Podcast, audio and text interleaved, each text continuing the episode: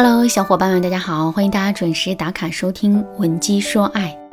静静在社交网站上认识了一个男生，对方长得高大帅气、阳光温柔，而且还养了一只猫。对于温柔又养猫的男孩，静静毫无抵抗力，立马就产生了好感。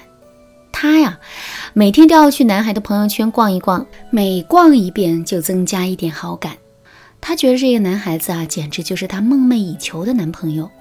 朋友圈的照片透露出家中的装潢既简洁明亮又温暖低调，可见他审美在线。咖啡杯旁摆着翻看的书是全英文的，可见他品味很高。还有很多在巴黎、埃及、卢浮宫等著名景点的打卡照，可见他热爱旅行。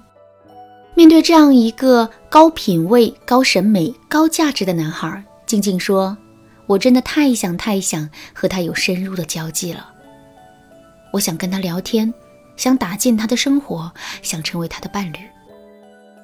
想法很美好，但现实很残酷啊！静静虽然加了男孩的微信，但他们的聊天现场实在是大写的尴尬。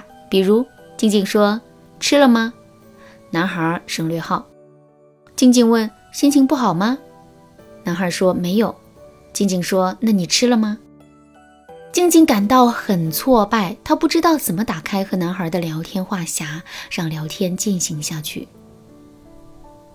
于是她在微博、知乎、百度上搜索了很多干货资料，比如男人需要称赞，要在朋友圈秀自己的美照；男生喜欢乖巧听话的女孩。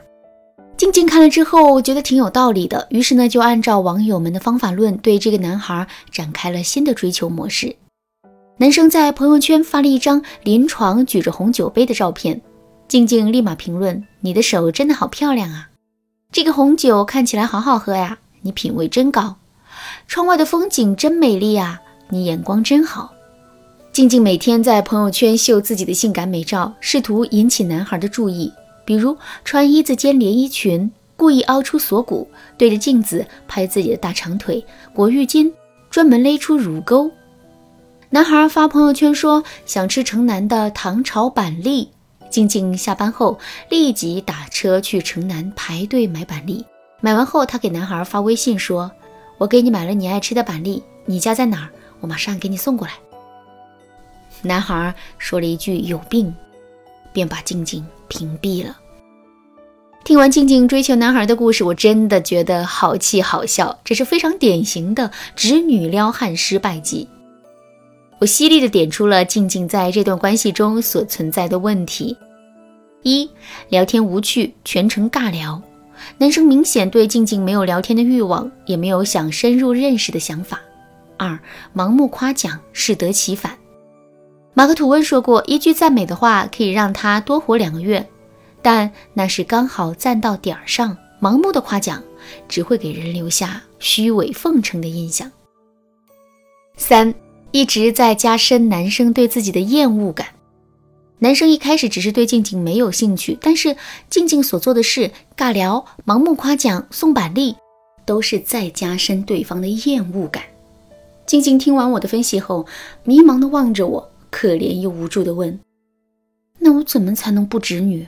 怎么才能追到自己喜欢的人呢？”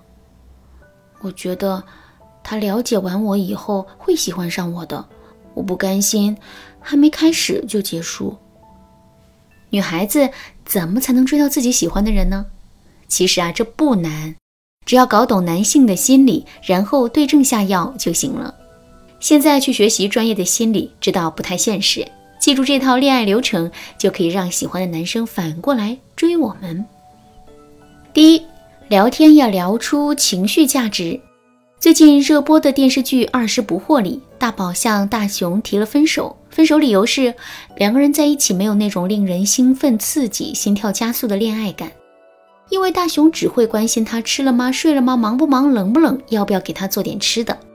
两个人之间怎么才能产生恋爱感呢？在对方与你相处的过程中分泌出荷尔蒙，感觉轻松愉快。直白的说，你要为对方提供情绪价值。那什么叫情绪价值呢？比如，当对方夸你，你还挺好看的，直女的回答一般都是没有啦，还行吧，谢谢。我们要这样回答：小哥哥，你这嘴可真甜。”然后再说：“搞得我都想尝尝了。”这样的回答会让对方心里呀嘎噔一下，觉得你对他有点意思，但又担心是自己自作多情了。这就是所谓的情绪价值。当他觉得跟你聊天有意思时，他才会有动力跟你聊下去。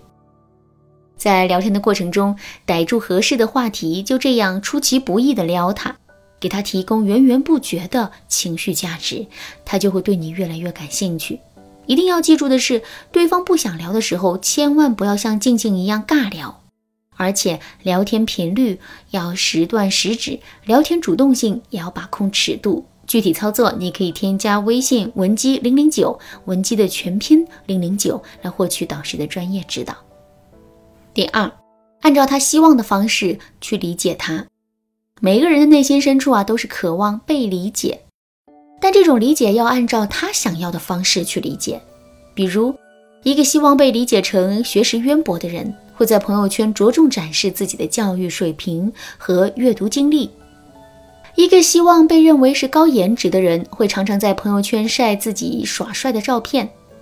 每个人身上都有被渴望理解成什么样的需求，我们的目标是要找到他的那份需求，然后去满足他的需求。比如，对方是一个希望得到别人认可的人。第一，我们要具体而有针对性的夸他的某个优点，可以说：“我发现啊，每当有人让你感到气愤时，你都能泰然处之，背后一定是很强大的情绪管理能力。我特别喜欢和佩服这一点。”夸赞对方时使用的语言越具体，对方得到的满足感就越强烈。埋下这个令他感到快乐的种子，然后等待时机。第二，等过几周或者几个月，你再提一遍感谢之词。你处理矛盾的方法给了我很深刻的影响，我后来试着模仿你的处理方式，发现很有成效。这时啊，对方会坚信自己的确影响到了你，会产生更强烈的满足感。第三，在隔一段时间后，温柔地告诉他：“你对我的影响力是如此巨大而美妙，你改变了我的生活，启发了我的人格，给予了我无限的思路和灵感。”当一个人知道自己影响了你，会获得非常大的成就感与价值感。他也会更喜欢你，甚至给自己找理由喜欢你，也会觉得自己有义务帮助你获得成功。这种满足感对于男人来说是要命的。第三，展现可获得价值，引导对方主动告白，做到前面两点啊，追男人这件事的进度条到了百分之八十。接下来就是要展现自己可获得价值，引导对方主动表白。其实这也是整个环节中最简单的事，比如在清早给他打个电话，撒娇说：“我昨晚梦见你啦，我居然梦到我俩在举行婚礼呢。”或者呢，在晚上给他打电话说做噩梦了，好怕好怕那种，展现出自己很需要他的柔弱感。两人吃饭的时候，故意让他喂你吃东西，然后装作很萌萌的样子说：“糟糕，你还不是我男朋友呢。”总之啊，给对方透露出你可以给我告白了的感觉。需要记住的是，这样的含蓄表达三次即可。另外，我还要给大家分享一个好消息：静静在我的指导下，经过三个月的努力呢，已经顺利拿下了喜欢的那个男生。昨天还发消息告诉我，男生和猫都很黏他。如果你也像静静一样，想知道自己在恋爱中存在哪些问题，希望得到专业性的指导的话，你可以添加微信文姬零零九，文姬的全拼零零九，来预约免费的咨询名额。好了，今天的内容就到这里啦。文姬说爱，迷茫情场，你得力的军师。